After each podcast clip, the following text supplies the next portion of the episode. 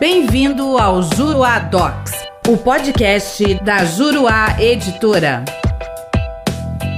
Olá, tudo bem? Eu sou o professor René Hellman e neste podcast nós vamos falar sobre a capacidade postulatória do defensor público e a desnecessidade da sua inscrição na Ordem dos Advogados do Brasil, com base nas previsões constitucionais e no que está também previsto no CPC de 2015, no seu artigo 185. No julgamento da ação direta de inconstitucionalidade número 4636, o Supremo Tribunal Federal decidiu por dar interpretação conforme a Constituição do disposto na Lei número 8906 de 1994, especificamente em seu artigo 3 parágrafo 1 e fixou a seguinte tese, declarando-se inconstitucional qualquer interpretação que resulte no condicionamento da capacidade postulatória dos membros da Defensoria Pública à inscrição dos defensores públicos na Ordem dos Advogados do Brasil. Para o tribunal, a capacidade postulatória do defensor público não depende da inscrição nos quadros da OAB, porque decorre da nomeação e da posse no cargo de defensor público não se aplica à Defensoria Pública o regime que se aplica aos advogados públicos, já que ela possui um regime disciplinar próprio e a sua capacidade postulatória é decorrência da previsão do artigo 134 da Constituição Federal. Na mesma assentada, decidiu o tribunal ser possível o atendimento pela Defensoria Pública de pessoas jurídicas que sejam de fato hipossuficientes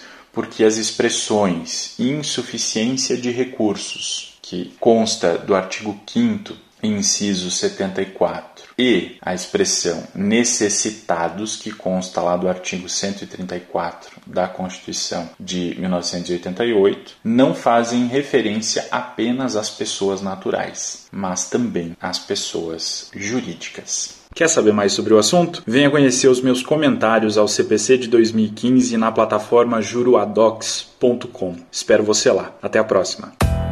Nosso podcast fica por aqui. Com o Juruadocs, faça mais, faça melhor. Até o próximo.